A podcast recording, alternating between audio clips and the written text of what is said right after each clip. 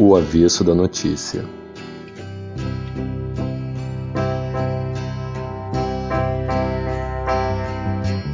I read the news today, oh boy, about a lucky man who made the grade. É isso aí, galera. Estamos de volta. O Avesso da Notícia, nosso podcast semanal. 69 semanas compartilhando com a galera essa nossa troca de figurinhas aqui, né? É, nossos bate-papos importados diretamente de, das mesas dos bares de Vila Isabel para o mundo. Como é que estão as coisas aí, Felipe, na Itália? Você que está aí diretamente na Europa, está com um acesso até mais privilegiado do que a gente aqui no Brasil. Como é que estão as coisas aí e as notícias que chegam? Fala Bruno, fala meus amigos. A União Europeia está toda acompanhando com, com apreensão tudo que está acontecendo. É óbvio que a gente percebe aquele eurocentrismo, que não é surpresa para nenhum de nós, né? É, como a gente comentou no episódio passado. Né? Um, ver um, um, país como a Ucrânia bombardeada é muito, muito diferente de ver um, de ver um lugarejo africano sendo massacrado mas todo mundo acompanhando com apreensão e a gente fica realmente apreensivo nesse tabuleiro, né, Bruno? É, de ver como essas, como essas forças vão agir, vão, como esses atores vão, vão interpretar a situação. Tem muita gente poderosa, tem a União Europeia de um lado, tem aí a Rússia, tem os Estados Unidos, tem a China, tem, tem muita coisa grandiosa em, no tabuleiro e muito poder e dinheiro em disputa, vaidade a gente, tá, a gente sente o pessoal apreensivo. É, tem uma tem uma tensão no, no ar, né? Porque está mais perto, né? Chega mais perto de todo mundo aqui, no caso. E não, não é muito. Desde a Segunda Guerra não é nada que seja muito costumeiro para eles aqui, né? É, a tragédia batendo a porta é totalmente diferente da tragédia no, num país periférico. A gente até conversou sobre isso semana passada. Então, com certeza, a cor de quem morre faz toda a diferença, né? Exato. A cor, a cor e a origem nacional. É, Exato. Quando, são, quando são brancos europeus morrendo, a, o tom da tragédia, o tamanho da tragédia na cobertura jornalística é diferente. Exato.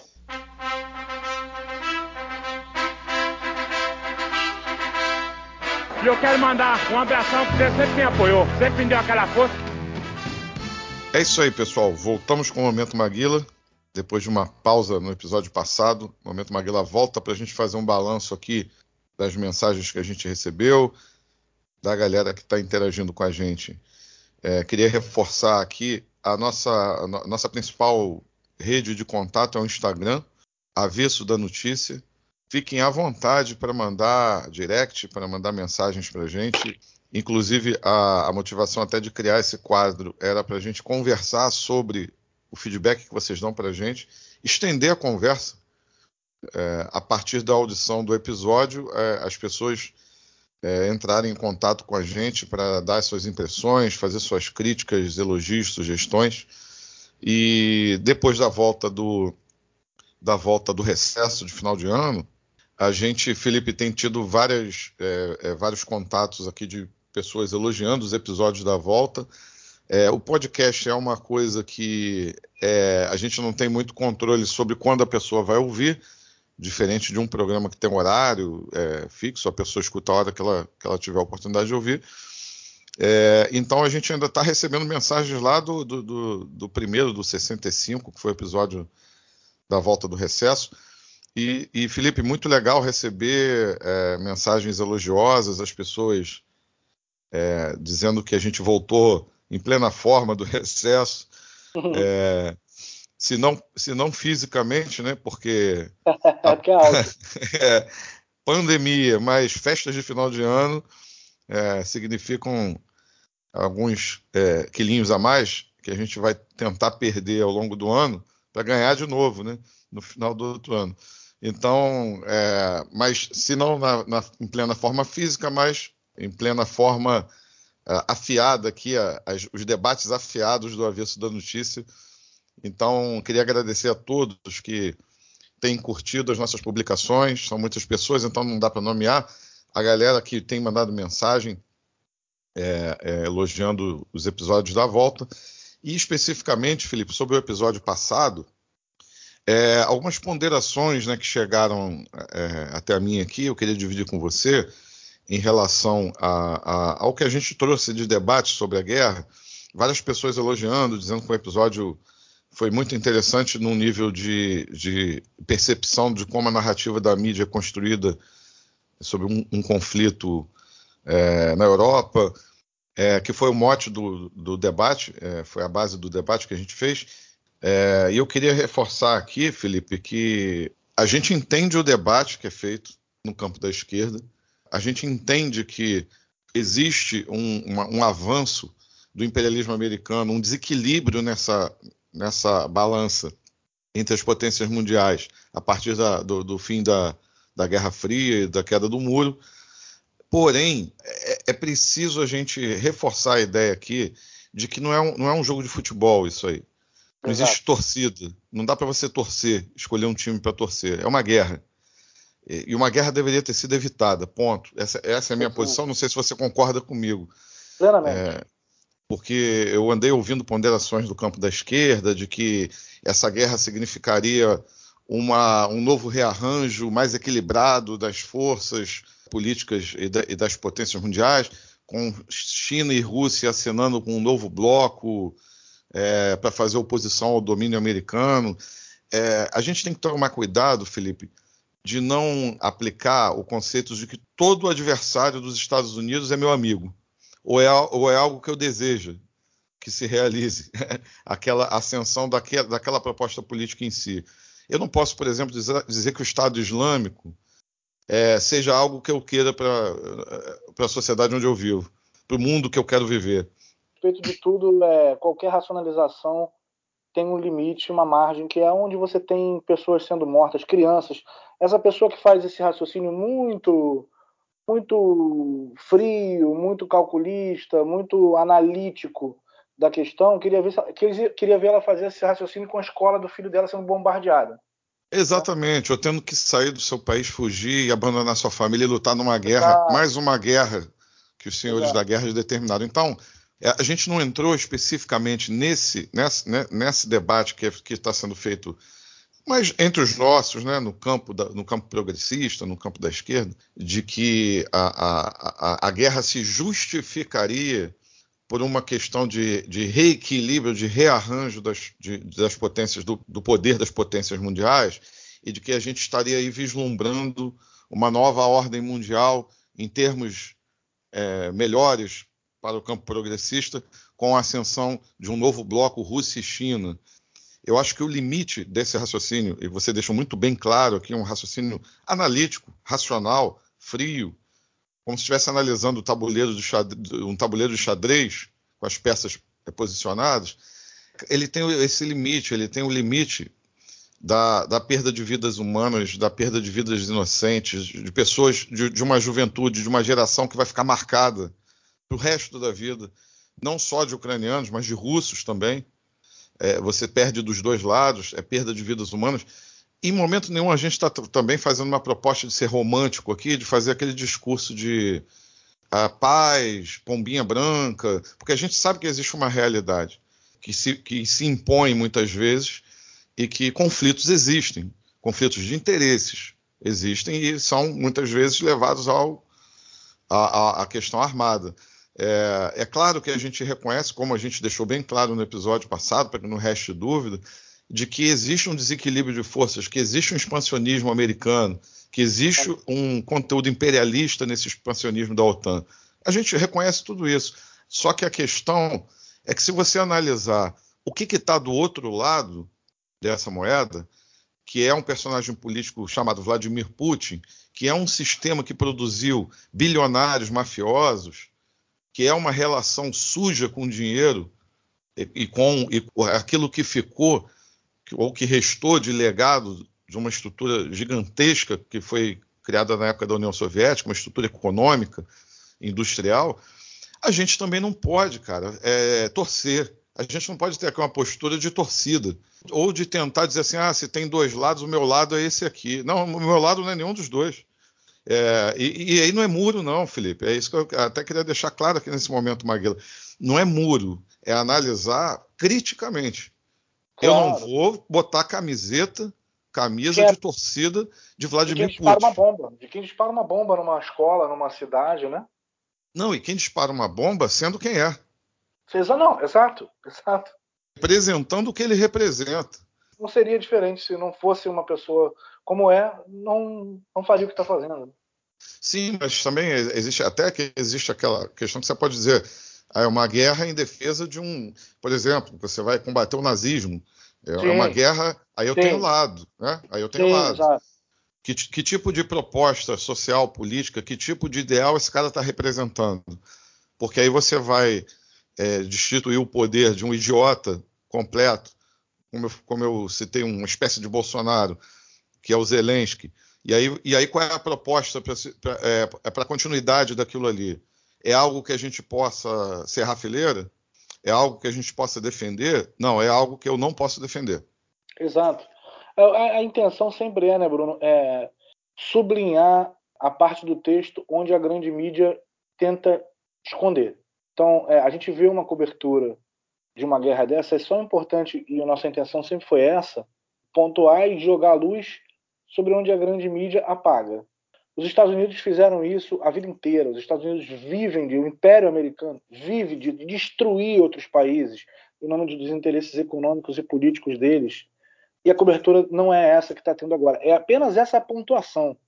É, é, só essa pontuação, é só esse o cuidado de mostrar que não tem mocinho e, e bandido, que não é um raciocínio hollywoodiano, que não é um desenho da um desenho americano de super-herói. É, é, é, só importante pontuar isso. E, e, qualquer coisa além disso é condenação do absurdo que está acontecendo.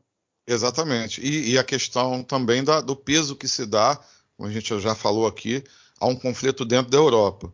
É, Exato. É, a postura da nossa mídia ocidental, principalmente, uhum. é, é a de dar um peso para uma determinada tragédia e outro peso para outra tragédia.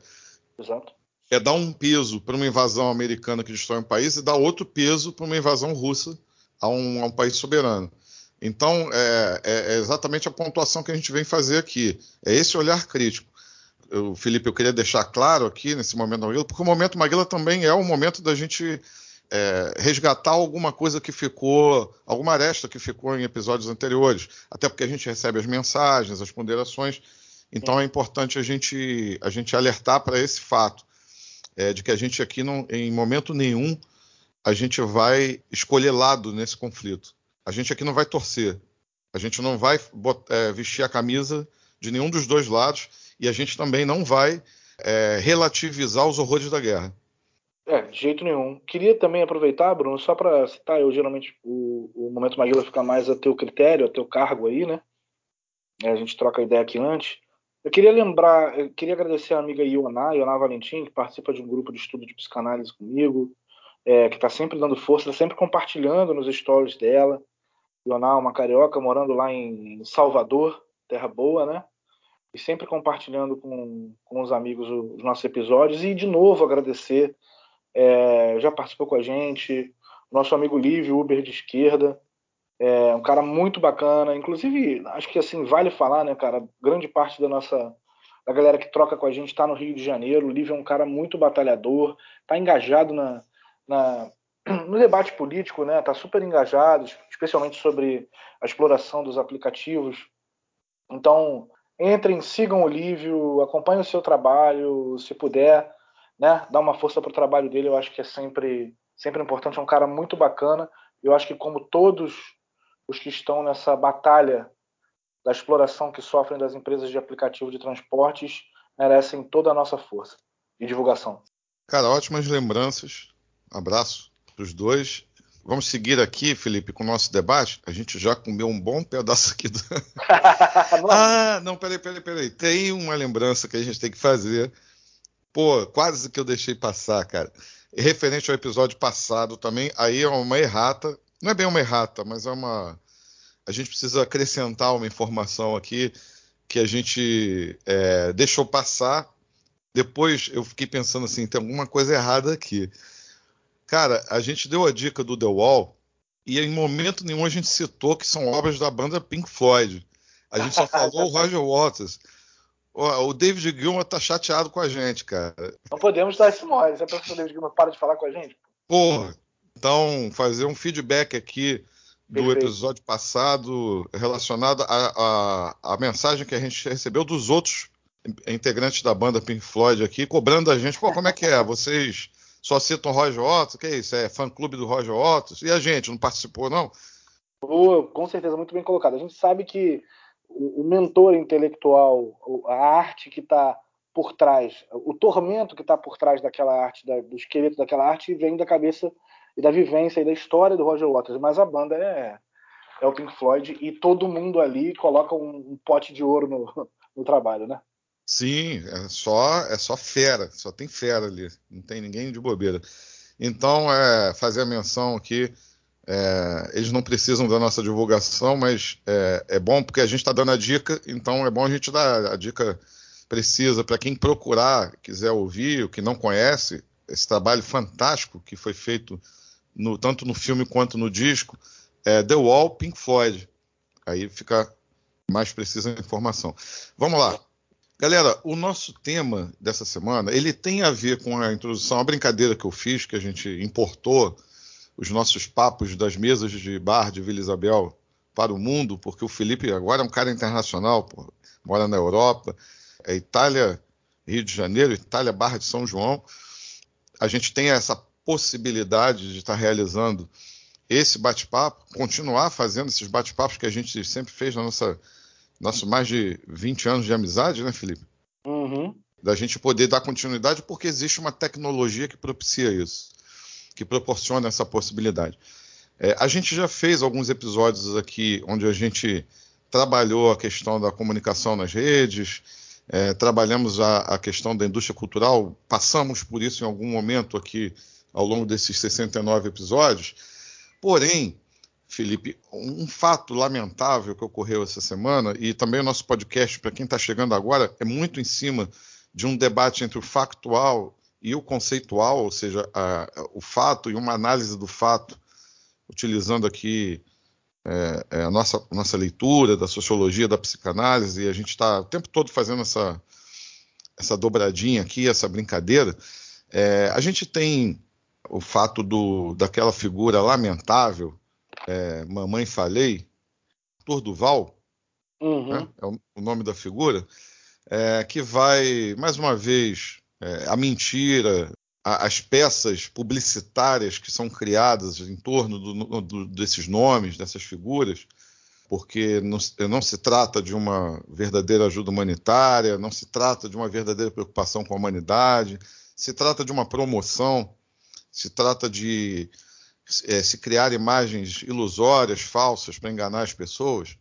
Então, o tal do Arthur Duval, que foi, entre aspas, em missão humanitária, revelou, acabou sendo revelado a verdadeira face que a gente já sabe, que eles são canalhas. A gente já sabe disso.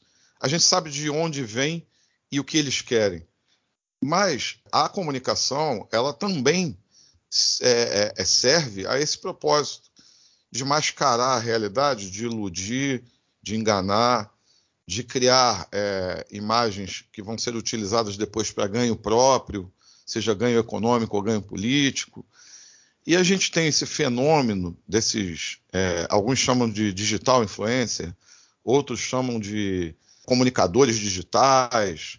Né? A gente tem uma profusão hoje de, de canais que são independentes, que são, é, não fazem parte necessariamente da, da grande indústria cultural, que a gente tem essa possibilidade hoje por conta da internet, por conta da massificação desses equipamentos, dessas tecnologias digitais é, por conta da massificação do próprio acesso à internet.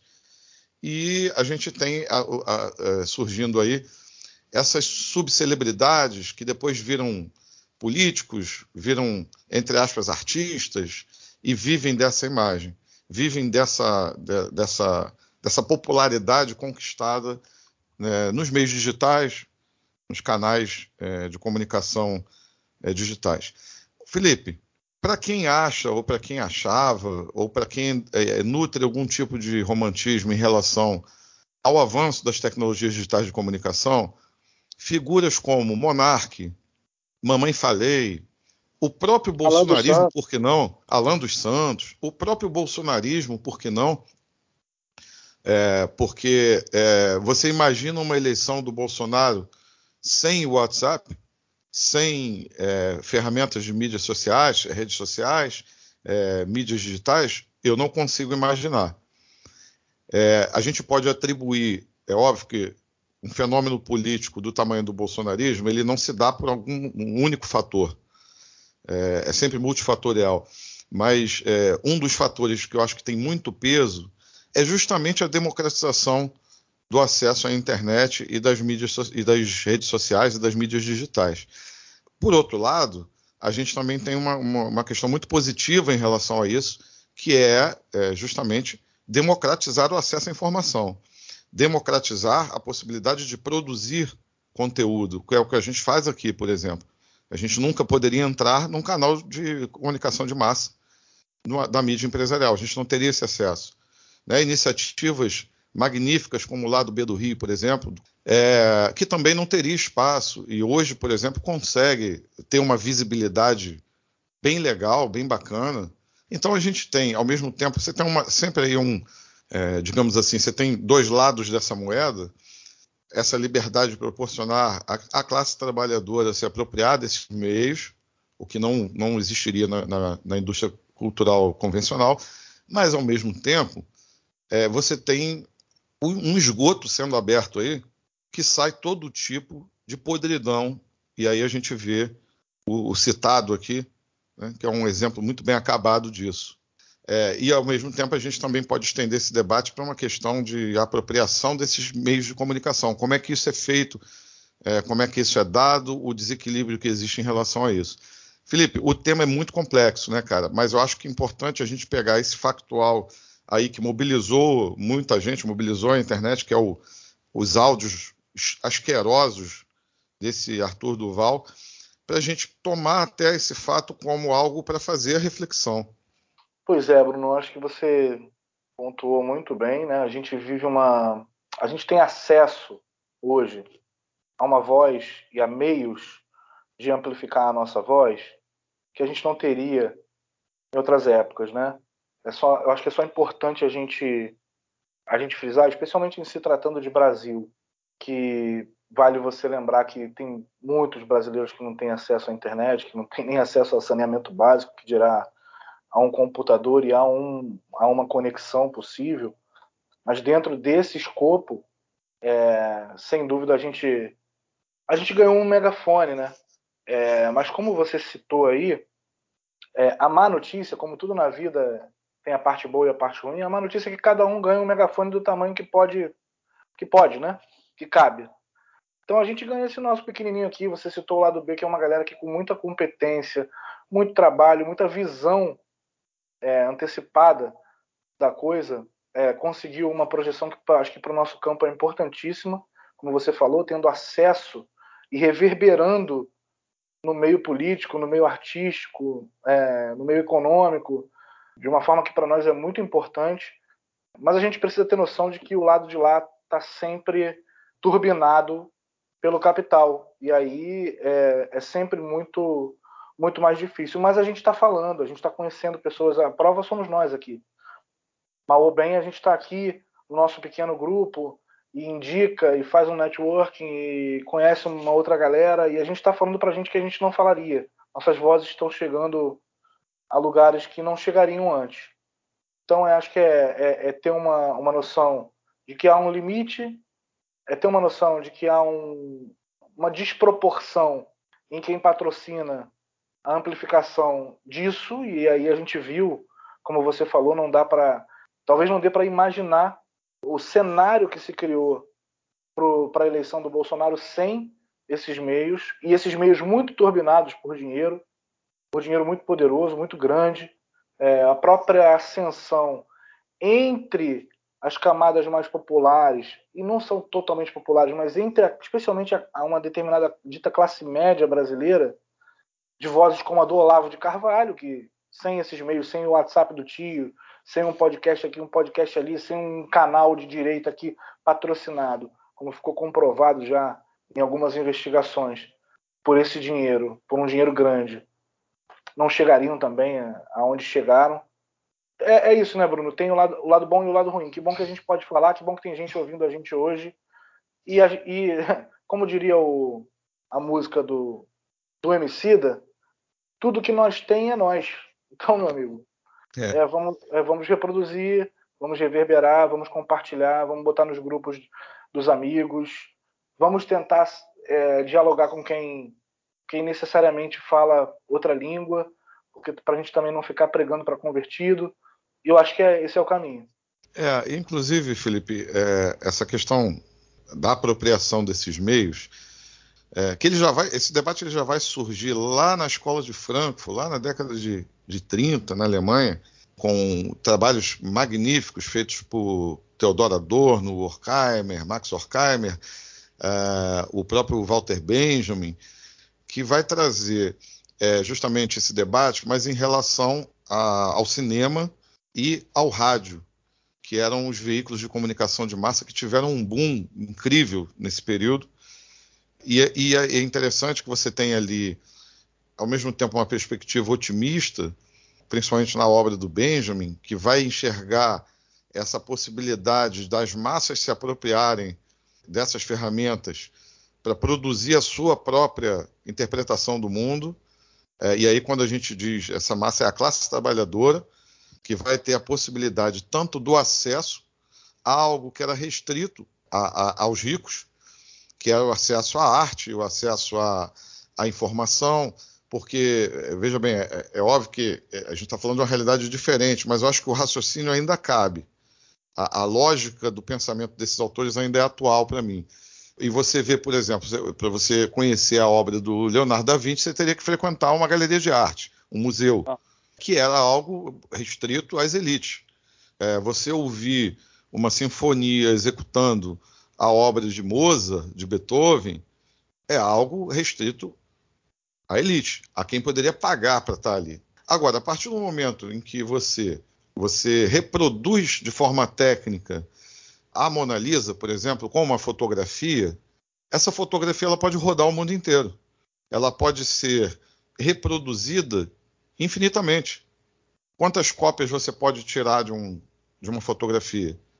É, ou seja, você não precisa ir ao Museu do Louvre para você conhecer a obra de Da Vinci a Mona Lisa. É, essa reprodução fotográfica ela é espalhada pelo mundo inteiro, tanto é que se você perguntar para a maioria das pessoas aí, até para as pessoas que não têm é, nenhum conhecimento sobre arte, sobre pintura, você fala Mona Lisa, a imagem tá, vem na cabeça da pessoa. Então é uma, uma imagem que se popularizou. É, então esse acesso é interessante. Esse acesso é permitido justamente pelas técnicas, pelas tecnologias de tanto de reprodução quanto de, é, é, é, disseminação, de divulgação, né, que os veículos de comunicação de massa vão ter. Ao mesmo tempo, é, você tem o Adorno alertando é, as pessoas para o seguinte problema: qual vai ser o resultado dessa massificação se eu não tenho a consciência política, se eu não tenho a consciência de classe e se o capitalismo se apropria dessas dessas tecnologias. Se você for analisar por um ponto de vista mais pessimista, essas próprias tecnologias elas podem acentuar a dominação. Exato. Ao contrário de emancipar a classe trabalhadora, porque são mecanismos muito mais aprimorados né, de manipulação das massas. E se essa, e se essa classe trabalhadora ela, ela acaba incorporando os valores que são, é, são trazidos por essas obras, os valores do capitalismo, na realidade a gente está aumentando a máquina que o capital tem é, para iludir a classe trabalhadora, para mascarar a realidade. E aí o Adorno ele, ele ressalta muito a questão do cinema fazendo esse papel, criando essa linguagem que ela vai ser incorporada pelas pessoas e aqueles valores ali. A gente até abriu o episódio hoje falando sobre essa questão do, do maniqueísmo, por exemplo, que você encontra na, na, na produção do, do, do cinema para as massas, né? Da, da, da, regressão da audição, que ele trabalha um conceito nessa obra de que a música ela perde a sua condição de arte e ela passa a ser uma reprodução muitas vezes de padrões, é, de, de, coisas formatadas e empobrece a arte, que empobrece a capacidade do ser humano é, refletir através da arte, de, de, pensar através da arte. Então você, você começa a ter aí ao mesmo tempo uma possibilidade de maior manipulação ainda e de maior empobrecimento ainda é, intelectual e de consciência das massas. Felipe, eu não tenho dúvida, assim, alguém pode até me convencer do contrário algum dia, mas eu não tenho dúvida de que esse debate ele faz todo sentido quando a gente olha para o é, Brasil hoje. É, e justamente para esse embate político é, que é, é, é, vivido nas redes. Quando a gente vê Arthur Duval, Alan dos Santos, você bem lembrou Olavo de Carvalho, você está vendo aí que existe um capital por trás fortíssimo, criado just, é, e esses canais criados justamente para iludir as pessoas, para iludir as massas, para enganar, para fazer o cara ir lá votar no seu algoz, defender o seu algoz. Né? E aí, voltando no Adorno, o, o, o trabalhador acaba incorporando a ideologia de quem o domina e defendendo essa ideologia, às vezes, de forma até mais ferrenha do que o próprio é, agente da dominação, do que o próprio capitalista.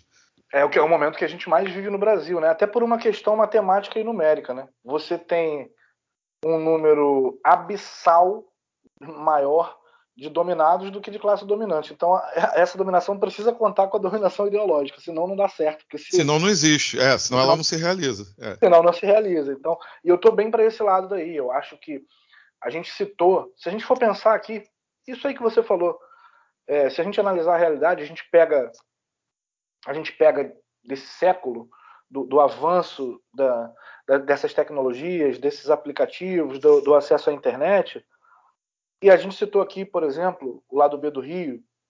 É, eu posso citar que talvez hoje um Guilherme Boulos, que tinha uma imagem há, há talvez cinco, seis anos, dentro de quem minimamente acompanha alguma coisa muito mais preconceituosa do que tem hoje, porque ele fez um trabalho muito bacana de base e um trabalho muito bacana nas redes, ele mudou, ele, ele teve um, um, uma quantidade de votos numa cidade como São Paulo bastante representativa, mas se a gente pegar, por exemplo, um veículo como o lado B, que atingiu a sua, o seu nicho com competência e que, e que reverbera, se a gente comparar o que um campo da esquerda conseguiu botar de cabeça para fora e você comparar com tanto a amplificação, a divulgação e como esses caras conseguiram entrar nas instituições, e aí você vai falar do MBL, você vai falar da influência que teve o Olavo de Carvalho é, na eleição do, do Bolsonaro, na cabeça do brasileiro médio,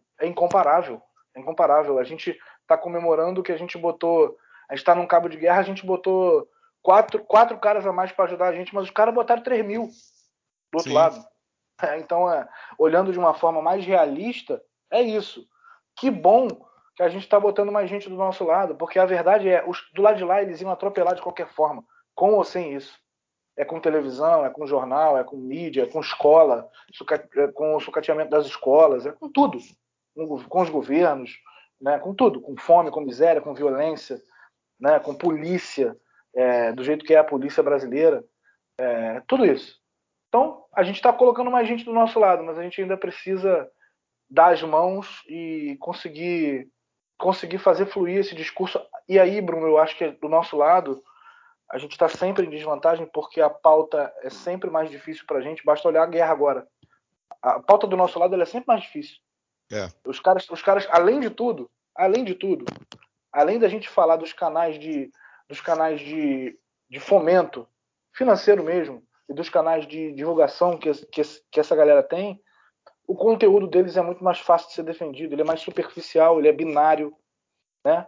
Ele Exato. se empresta muito facilmente para um discurso moral, ele pega uma parte muito turva e equivocada do discurso religioso e coloca para dentro é, no discurso moral, social. Então, a gente tem dificuldade em quantidade, a gente tem dificuldade em alastrar o nosso discurso, a gente tem dificuldade em esclarecer o conteúdo. Toda a nossa pauta é mais difícil. a pauta econômica é mais difícil, a pauta moral, a pauta, debater aborto, legalização de drogas, toda a pauta para a gente é mais difícil. A nossa guerra é muito difícil, cara. É muito, muito difícil. Mas a gente não vai desistir, né? A gente está aqui para tentar falar para o máximo de pessoas possível. A ideia é essa. É, e, e é interessante entender também que a, a própria concepção de, de, como a verdade é construída, né? quando eu digo verdade, eu estou botando aspas aí, é muito interessante da gente perceber na própria narrativa feita pelos veículos de comunicação é, sobre a guerra, é aquele padrão da primeiro da, da ascensão do herói popular, aquela história clássica de Hollywood que é a, a história da, da, eu acho que é da Cinderela ou da Gata Burralheira, eu não sei exatamente eu, não, eu não, domino muito bem essa coisa do, das fábulas infantis, é, mas aquela história clássica da, da moça que trabalhava de empregada na casa do milionário, e aí o milionário se apaixona por ela, casa e vive infeliz para sempre, ou aquela cantora de bar, Nasce uma Estrela, né? Aquele, o filme fez tanto sucesso agora, com a maravilhosa Lady Gaga, da, da moça talentosa, que não tem oportunidade, mas aí um dia o grande astro do rock, bêbado, acaba parando no, no bar que ela canta, no barzinho lá para 50 pessoas, e o cara ah, descobre aquele talento maravilhoso e pega aquela moça, tira ela do bar e leva ela para cantar para milhões de pessoas e se tornar uma grande estrela. É uma expressão chamada starlet, né, que é muito utilizada pelo Adorno, aquela narrativa de criar para o espectador aquele trabalhador explorado, aquele cara que é massacrado a semana inteira e vai ao sábado ou ao domingo no, no cinema, alimentar, continuar alimentando aquela esperança de que ele está trabalhando ali na fábrica, ele é caixa de um, de um sei lá, de, de, uma loja de conveniência dessas aí, uma loja de departamentos, o cara é super explorado, aquela menina é super explorada no trabalho, mas que um dia o príncipe encantado vai passar é, e vai levá-la, vai tirá-la da pobreza, vai levá-la para a fama, é, aquele músico do barzinho e tal. Então, é, é de um lado, essa, esse aspecto do, de manter a ilusão é uma coisa, às vezes, que eu chamo de, aqui para nós, complexo de Silvio Santos, né? É, o cara que vai, começa vendendo alguma coisa de porta em porta e vira um, um milionário. É, e você encontra esse padrão sendo repetido a exaustão no cinema americano. E aí você analisa essa a figura do Zelensky hoje, do presidente uhum. da Ucrânia. Qual é a narrativa que a nossa mídia está construindo em, to, em, torno do nome desse cara? É, é, é, o padrão do cara lá, que era um obscuro, que era um, um comediante, era um cara. Era, era, o, era o, o, menos imaginado ali que poderia ser um grande líder mundial. E agora ele virou um grande estadista que luta pelo seu povo, um corajoso, um herói nacional. Cara, é exatamente a mesma narrativa do cinema americano, do padrão, aí do standard, né, daquela coisa do é, que o Adorno fala da, da, daqueles padrões que eles servem à ideologia Exato. capitalista.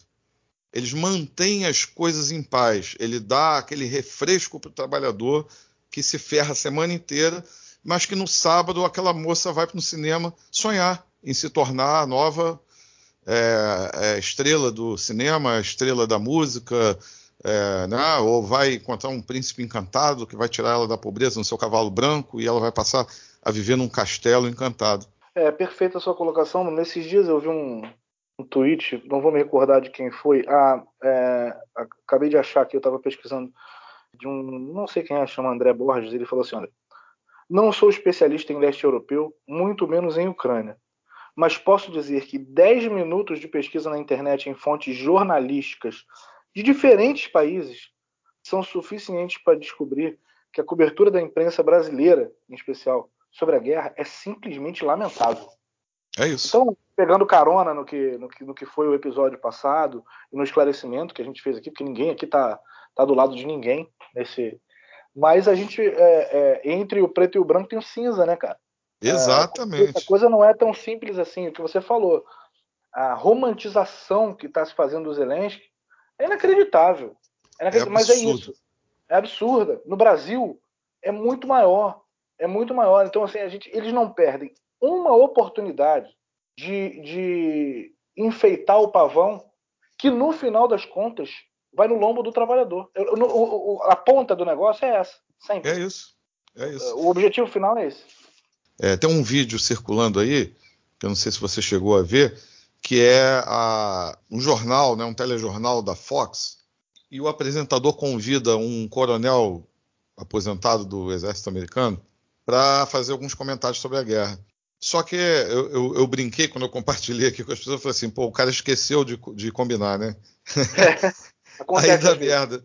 Aí dá merda. Quando gente- assim, ele pode até dar a sorte do convidado estar ali, é, e, e normalmente não é sorte, é, é- é seleção, né? É Claro. escolha. O cara não, eles não se arriscam muito.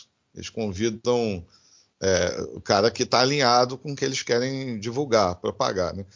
É, mas às vezes eles dão, às vezes dão mole, né? Às vezes é, passa meio de- é, despercebido que o, quem é o cara que a gente está convidando? É o coronel fulano de tal. Ah, é o coronel fulano de tal do exército americano, é óbvio que ele vai fazer o discurso que a gente está acostumado a ouvir, né? Só que não. O cara, ele destrói todos os argumentos do apresentador para defender o Zelensky e, e para destruir a imagem do Putin. Nem precisa fazer tanta força assim, mas para destruir a imagem do Putin, mas acusações falsas é outra coisa, né? Uma coisa é você fazer a crítica que deve ser feita, é- é- que o cara realmente merece, outra coisa é você inventar, porque eles mentem, eles inventam. Nossa mídia empresarial mente. É, imparcialidade porra nenhuma. Eles gostam muito de fazer aquele discurso do não, é, estamos apurando os fatos, apuração dos fatos. E o cara começa, aí ele começa assim: é, Coronel, o senhor não acha um risco para a humanidade? A, a Rússia está atacando usinas nucleares? Que estratégia é essa do Putin de atacar usinas nucleares? Aí o cara fala: não, o Putin não tem essa estratégia, eles não estão atacando usinas nucleares. Em momento nenhum a Rússia atacou usinas nucleares. É, aí o cara já, ele já faz uma cara assim, é engraçado, cara, demais esse vídeo. Se todo mundo viu, veja. Quem não viu, veja. Cara, aí o cara já faz uma cara assim, ele faz uma caretinha com o olho, assim, bem de leve, porque ele não pode sair daquela, daquela, daquele boneco de cera, né? Do, do apresentador de telejornal, de terno e gravata tal. Aí, ele- só que ele dá, uma, ele dá uma piscadinha com o olho assim, sabe? Tipo assim, porra, não era isso. Fugiu da programação. né? é, que isso, cara? Vai dar merda isso aqui. É, aí ele continua, não, mas e o Zelensky? É, você não acha que o Zelensky é um herói? Aí ele, não, eu acho que ele é um idiota. Assim, com essas palavras, cara. É muito bom. Aí ele faz uma careta, Felipe, ele se contorce assim, né? E o cara fala, não, ele é um idiota. Inclusive, ele está levando o país dele à destruição. Ele tinha todas as. a- a- a- ele teve todas as oportunidades de negociação e ele se recusou a negociar. O maior responsável pela destruição da Ucrânia não é o Putin, é o Zelensky. Cara, rapaz, aí, aí pronto, aí, aí já deve, o cara já devia estar gritando aqui, o diretor gritando no ouvido dele: corta, corta, corta. Encerra a entrevista, encerra a entrevista. Porque é assim, o cara não consegue lidar com uma opinião. Na verdade, ali não é opinião, o cara, o cara conhece, o cara é um coronel do exército. E ele fala: as informações que estão chegando para a gente do fronte são absolutamente contrárias ao que você está falando. É uma piada. A gente vê de vez em quando isso acontecer na Globo News aqui. Eu não vi esse vídeo, não, mas vou ver. É, De vez em quando a Globo News comete essa gafe. É mais tosca, que geralmente eles chamam um cientista político da UFRJ, uma coisa assim. Aí já era pra desconfiar, né? É, certo. Acontece pois é. algumas vezes e é engraçado, né? é, pois é, exatamente. Aí o cara nunca mais é convidado na vida. Nunca Eu mais. tive- É, eu tive um professor de ciência política na UERJ, que ele era professor da UERJ e da UFRJ, Walter Duarte. E ele era convidado, tinha um programa na, na TVE, que era um programa, o Radar 2000, o Olhar 2000, uma coisa assim. Não lembro exatamente o, o- nome do programa, era um programa de debate. E ele foi convidado. Aí ele estava falando. Aí eu, aí eu brinquei com ele falei: pô, professor, te vi lá na, na TVE, tá famoso, né? E tal. Aí ele, pô, o Bruno, você me viu a primeira vez para nunca mais. A, a apresentadora levantava as bolas e eu matava no peito e saía jogando, mas não do jeito que eles queriam, né? Não no É. sentido que eles queriam. Então, é, rolou até um clima lá depois e tal. Ele me falou assim, né, que rolou um clima dele lá. Com... Eu, eu sou cientista político, eu não sou Big Brother, ex-BBB. Vocês vão convidar aqui para fazer perfumaria. Não- O buraco é mais embaixo, né? Então, é, e aí o cara nunca mais é convidado mesmo. Ele falou, nunca mais eu vou ser convidado, eu tenho certeza disso. E nunca mais foi. É, é o que a gente vê, né? É tudo carta marcada, de vez em quando escapa, né? Alguém erra. Um estagiário é. lá esquece de conferir um, esquece de conferir um currículo. É, a, produção, a produção se engana e aí dá essa é. zebra que, que, é isso, né? Ainda bem que tem essas coisas de vez em quando. Pois é. Então, para a gente finalizar aqui, Felipe, é, é, sempre, né? A proposta é a gente olhar com, com criticidade, exercitar esse nosso senso crítico e perceber que a comunicação livre não necessariamente ela é democrática, porque liberdade não necessariamente vai é, produzir democracia ou igualdade de condições de acesso. O capital ainda na internet continua determinando, da mesma forma como determinava na indústria cultural, é, formal, tradicional, ele vai continuar determinando a desigualdade no acesso a essas ferramentas. E, por outro lado, também fica claro que existe uma fresta ali, né? Que a gente pode entrar. O Simas é que gosta né, de usar essa expressão da fresta, né? Uhum. É, existe uma fresta ali que a gente pode, de alguma forma, plantar uma sementinha ali, naquela fresta da parede ali, da estrutura. É, só que o, o, o, exemplo da nossa política recente, com a ascensão de nomes como Arthur Duval, Olavo de Carvalho, MBL e o próprio Bolsonaro, é um exemplo de que essas ferramentas elas podem ser utilizadas para aprofundar a, a, ilusão, aprofundar o engano, aprofundar a, as formas de dominação é, da consciência da classe trabalhadora. Então, fica o alerta para a gente pensar aí nesses termos críticos. Nenhuma panaceia existe. Exatamente. Perfeito. Teve isso. É isso aí, Felipe. Momento do quadro Teve Isso. Abre o quadro aí pra gente. Bruno, eu vou, eu vou fazer um Teve Isso que não é uma notícia específica, mas é uma sequência de notícias e que eu acho que é um efeito colateral da guerra, diante já de tanto terror e morte e trauma que ela causa. E tem uma outra questão para mim muito importante. Eu tenho acompanhado aqui o número de mortes ainda por Covid no Brasil. E a gente agora, no período que teve esse carnaval meio esquisito, a gente teve dia dia com 700 mortes, a gente está com a média móvel. Esse efeito colateral, acho que as pessoas precisam prestar muita atenção, muita atenção, porque a pandemia saiu dos holofotes, parece que ela acabou. E essa doença é uma doença desgraçada. Tem gente morrendo ainda. Eu vejo com alguma frequência alguém notificando uma morte, uma internação. Tem muita gente não vacinada. Mas eu, eu quero alertar aqui para o efeito do sumiço dessa pauta nas capas dos grandes portais. Isso traz uma sensação de fim de festa, né? Obviamente que não é festa, de fim de trauma, de fim de pandemia, que está longe, está longe. A Organização Mundial de Saúde fez esse alerta essa semana. A pandemia está longe do fim.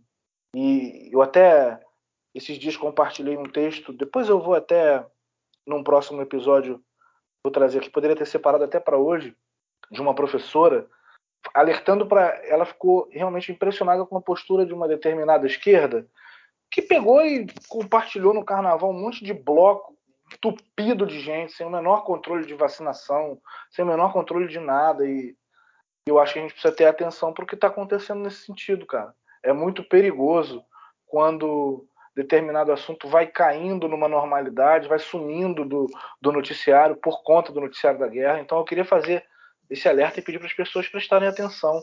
Né? Ninguém, vai, ninguém vai deixar de viver, tem muita gente já vacinada, a gente precisa tomar cuidado, mas não está liberado, não acabou a pandemia. E o que a gente viu, especialmente, por exemplo, nesses blocos que eu vi, vários deles no Rio de Janeiro, é um manancial de transmissão e de geração de novas potenciais novas variantes isso é tudo que a gente não precisa. Muito válido o teu alerta. É, eu até me assustei alguns dias atrás com dados de 500 mortos por dia. Exato. É, eu, eu, fiquei assustado quando eu li, porque na minha cabeça é, é o que acontece. É, é, isso, isso, é, isso acontece com a gente, é normal. Não é só a mídia que é responsável por isso, não. É, a gente mesmo, às vezes, desvia o nosso foco de atenção para outra coisa. Uhum é, a informação está lá, mas você não procura mais aquela informação. Você desvia teu, teu foco de interesse para outra coisa. E quando surge uma guerra, por exemplo, é, eu nem, nem sou daqueles que, que vou falar, que fazer um discurso aqui de que ah, a nossa imprensa é, não fala mais sobre a pandemia porque ela está preocupada com a, agora a preocupação é só a Ucrânia, mas não é não, é o próprio interesse das pessoas mesmo. A gente isso demanda é demanda. A gente acaba desviando mesmo o foco quando surge uma coisa assim. Passando os olhos nas notícias, é, aí me deparei com esse número de 500 mortos. Me assustei porque na minha cabeça a gente estava de 200 para baixo, que era a tendência que estava apontando aí, de queda, né, de, de, de 200 e pouco na média móvel e tal. Eu, quando eu me deparei com aquele dado de 500, eu falei, ué, o que, que é isso? E a gente então, sabe o quanto esse dado é subnotificado, né? Sim, ainda tem isso. É bastante subnotificado. Então, é, quando isso vai sumindo do noticiário, é, é, muito preocupante, porque vai dando uma sensação de que não está mais acontecendo nada. Uhum. Eu acho que é importante ter atenção a isso daí. A gente precisa ficar bastante alerta, porque é uma doença que a gente não tinha vivido nada parecido por gerações e, e ela tá, parece que, que resolveu, mas, não, mas tá muito longe disso aí. É. E você, Bruno, o que você separou aí pra, pra gente? Felipe, meu teve isso. a, gente, a, gente, não sabe se a gente ri, se a gente chora, se a gente. Sei lá.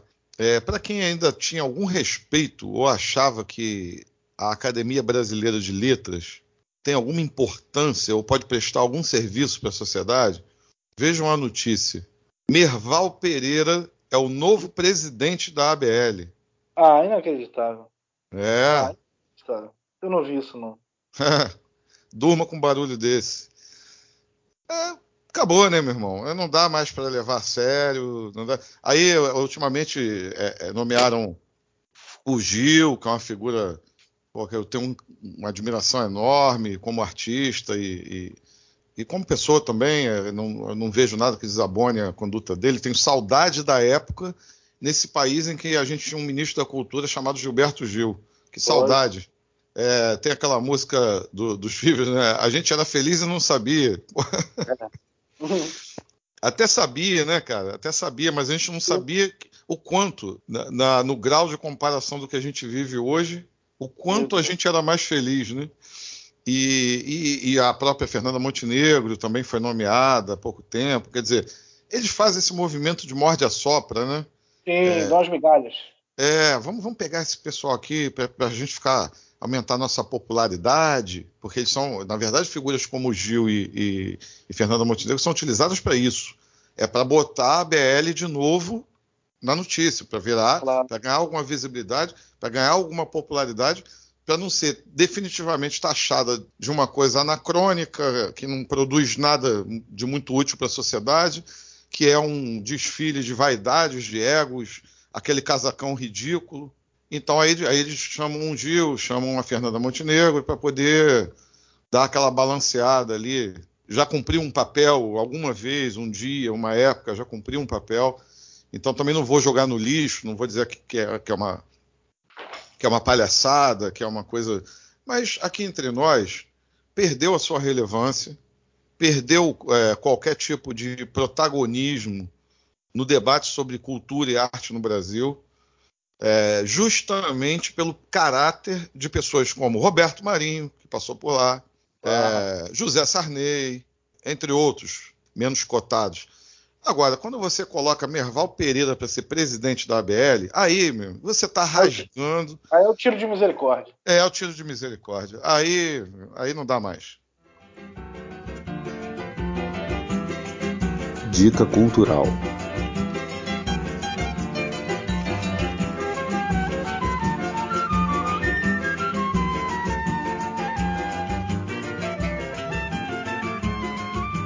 Isso aí, galera. Momento da, da dica cultural. Estamos finalizando o episódio. Cara, eu vou, eu vou pedir licença aqui para dar a dica dessa semana. Sim, fica à vontade. Sabe por quê, cara? Eu, eu me, é, foi um deleite para os meus ouvidos. Aliás, eu já tinha visto esse programa em algumas outras oportunidades e sempre gostei. É, não poderia ser diferente, né? Um músico como Léo Gandman é uma referência a um cara fantástico, um saxofonista absurdamente acima da média, é um cara que Léo Ganderman é o cara que tocaria em qualquer lugar do mundo é, é, e seria aplaudido e seria reverenciado. A gente tem a sorte desse cara ser brasileiro, a gente tem um músico desse naipe. Mas afinal de contas, né, Felipe, o músico brasileiro é. Né, a gente tem um, uma riqueza. São, se você procurar, é, para quem gosta mais de música instrumental, de que aprecia mesmo esse tipo de música, a gente é um manancial, né, cara? Esse país é um manancial de produção de, de músicos talentosos, né, e de, e de, música boa nessa área de música instrumental. E, tem, e, ele tem um programa, Felipe, no canal Bis, chamado Vamos Tocar. Não sei se você já viu. Já vi, é fantástico. Maravilhoso, né, cara? Porque ele convida artistas brasileiros, é, músicos, cantores e tal, e, e, e, faz uma jam session, né? É um lance assim. É. Mas na, na, na praia dele, né? levando uma linguagem mais jazzística, mas também é um músico completo, ele toca samba, toca música brasileira como ninguém também. E eu, essa semana foi Alcione uhum. no, no, programa dele. Eu recomendo o programa e recomendo especificamente esse episódio com Alcione, porque foi um deleite, Felipe. Foi uma coisa. E é muito legal você ver o artista saindo da sua zona de conforto ali, saindo da, da, da, no caso Alcione, né? saindo daquele lugar comum que você está acostumado a, a, ver a pessoa fazer, porque a, a, pessoa que coleciona tantos hits, tantos sucessos, ela acaba virando um pouco escrava desse sucesso, né? E, e, e acaba tendo que. Pô, todo mundo quer ir no show da Alcione para ver a Alcione cantar, Garoto Maroto, claro. é, No Deixa o Samba Morrer e tantas outras, né? Agora, que categoria dessa mulher cantando, Felipe? Que coisa absurda, porque aí você vê ela cantando em italiano. Ela cantou uma música chamada State. Uhum. É, linda, linda canção, e, e, você vê a versatilidade e você vê como é que ela brinca em diversos estilos e, e canta brincando. e tem um momento do, do, do, show lá da Jam, que eles estão fazendo lá, da Jam Session, que o Léo Gandeman, cara, ele faz um final, ele faz uma finalização para uma música, eu não lembro agora exatamente qual é a música, é uma coisa meio etérea, é uma coisa assim que é uma suavidade, o cara tocando saxofone. Aí ele quando, quando termina a música vai, ela vai, ela vai se acabando, ela não tem aquela aí fica aquele fica aqueles segundos de silêncio no ar assim. Alcione olha para o pianista, aí fala, fala, meio fora do microfone, mas dá para entender o que ela fala. Fala assim: esse garoto é enjoado, né? é. Mas, assim, é um deleite, um deleite. Para quem gosta de música, assistam o programa Vamos Tocar, do Léo Gandeman, comanda o programa, comanda as Jam Sessions lá, entrevistas também, bacanas. E é uma dica dupla. Continuando no Léo Gandeman, é, cara, eu tive o prazer de ouvir, você, você vai entender bem o que eu estou falando. É, a gente fica meio com o pé atrás quando a gente vê releitura de Beatles, né, Felipe? Muito, é, tem que ter muito cuidado. É, eu, eu, eu, fico sempre com o pé atrás, eu sou muito crítico, assim, a gente, a gente que aprendeu né, desde criança a, a, a, amar os Beatles e, e, a gente tem uma relação, né, tanto eu quanto você, com os Beatles, o famoso bitomaníaco, né, como dizem é. por aí. O trabalho do Al interpretando canções dos Beatles, até o nome eu achei bacana do disco. O disco se chama Yellow Sax Marine, Léo Gandeman junto com o Júlio Bittencourt Trio. Podem confiar, porque a coisa é de um bom gosto muito grande. Então fica a dica aí, Yellow Sax Marine e o programa dele na, no canal Bicho, Vamos Tocar. Fantástico, Bruno. O programa é muito bom, já vi. Vale muito a pena. Agora escuta esse disco aí, depois tu me fala o que, que tu achou. Maravilha, disco eu não conheço. Pessoal, terminando o episódio, um forte abraço a todos, uma boa semana a todos. Um abraço, Felipe. Até a próxima. Um abraço, Bruno. Um abraço, pessoal.